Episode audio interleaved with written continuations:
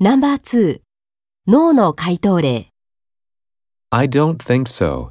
It was necessary for some companies to let their employees work from home during the pandemic, but it was just temporary.